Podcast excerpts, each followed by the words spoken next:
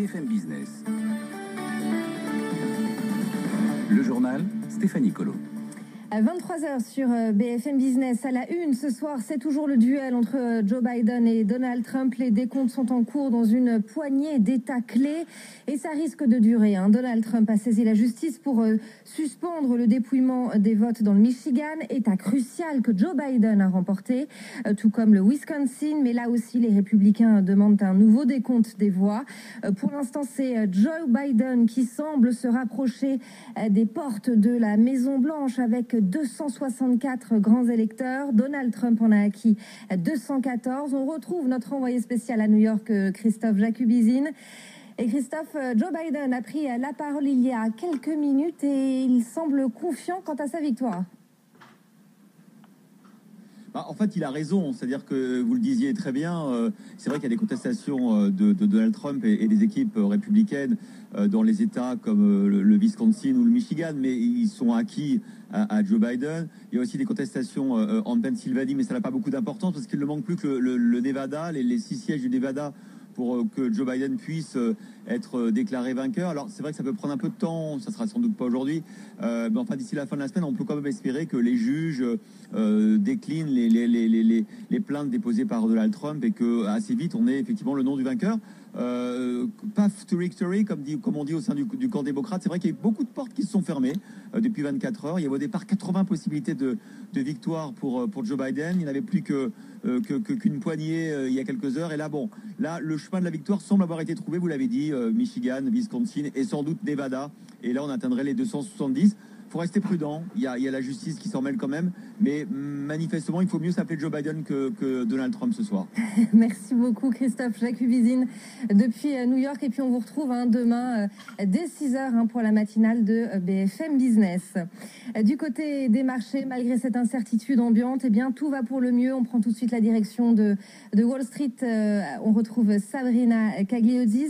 Sabrina, aucune inquiétude hein, du côté des indices américains, quel que soit l'issue euh, du scrutin, eh les indices se terminent nettement dans le vert hein, ce soir avec la plus forte progression pour l'indice Nasdaq depuis le mois d'avril dernier. Le Nasdaq qui prend ce soir 3,8%, 11 590 points ce soir à la clôture. Le S&P 500 de son côté prend 2,2%. L'indice euh, Dow Jones plus 1,3%, 27 847 points. Des marchés euh, qui se sont euh, adaptés et qui estiment qu'effectivement, malgré ces incertitudes, eh bien, ils vont, ils se sont penchés du côté des valeurs technologiques, hein, un compartiment qui s'est très, très bien comporté cette année, notamment qui a surperformé, un safe bet, comme on, comme on dit, et puis aussi hein, avec eh bien, une absence de vagues bleues. Cela veut dire peut-être moins d'hostilité du côté du, du Congrès sur ce compartiment technologique avec euh, Facebook qui ressort comme grand gagnant, plus 8,3% ce soir à la clôture, 287 euh, dollars. Euh, le titre Google prend 6%, Microsoft en progression de 4,8%, encore Amazon qui affiche un gain d'un petit peu plus de 6%, peut-être un, plan de relance moins important que prévu, mais aussi pas de hausse des impôts. et tout cela donc à profiter ce soir à la tendance. Et on regarde également de belles progressions pour Lyft et Uber. Uber qui, qui grimpe de 14%, élection victoire de, pour eux concernant le statut de leur chauffeur. Et puis, on termine avec euh, le carton du jour, c'est Biogène dans le secteur biotech, 44% de progression avec des nouvelles positives concernant son traitement euh, contre l'Alzheimer. Le titre prend donc 44%, 355 dollars et donc une tendance positive pour les marchés américains. Euh, l'indice Nasdaq enregistre sa plus forte hausse depuis l'avril. Merci beaucoup Sabrina Cagliosi. Forte hausse aussi à Paris ce soir.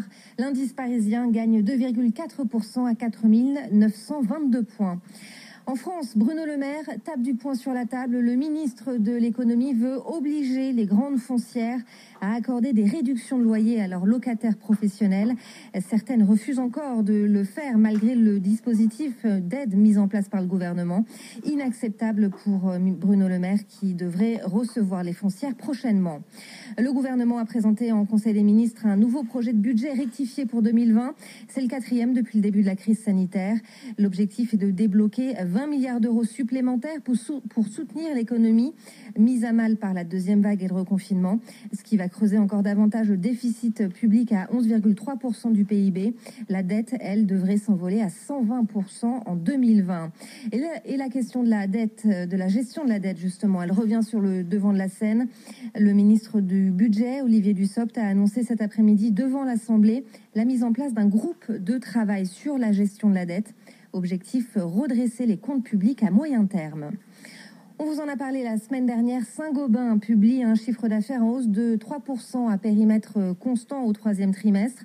Pierre-André de Chalandard s'attend à ce que le profil de la croissance des prochaines années soit meilleur qu'avant, car pour le PDG de Saint-Gobain, eh bien, la pandémie va tout simplement accélérer la transition énergétique. On l'écoute, il était l'invité d'Edwige Chevrillon ce soir. Dans la mesure où euh, je pense que la pandémie euh, va accélérer la transition énergétique, hein, puisque l'opinion publique euh, fait le lien entre santé, environnement et protection de la planète. Donc je pense que c'est positif.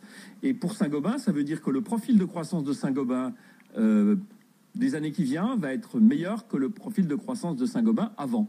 Alors, le non résidentiel, par exemple. Les gens sont inquiets aujourd'hui de, de, de l'immobilier de bureau. Mmh. Mais dans le même temps, on va avoir beaucoup de chantiers sur les hôpitaux, sur les écoles. Le plan européen, hein, qui, est, qui j'espère va être adopté oui, dans, les, dans, les, dans les jours qui viennent, mmh. euh, il, il, insiste beaucoup sur les bâtiments publics et la France euh, lui en bat le, le, pas. Donc, on va avoir un secteur non résidentiel qui, tout compris, va pas être si mauvais que ça. Voilà, donc je pense que, si vous voulez, euh, selon les moments, il y a des moteurs qui, croissent plus vite, mais c'est sûr que la rénovation va être le moteur principal de Saint-Gobain dans les années qui viennent. Une interview à retrouver dans son intégralité juste après ce journal. Toujours dans le BTP, on a Eiffage qui confirme ses perspectives après un rebond de son activité au troisième trimestre. Le chiffre d'affaires ressort en baisse de 2% à 4 milliards et demi d'euros.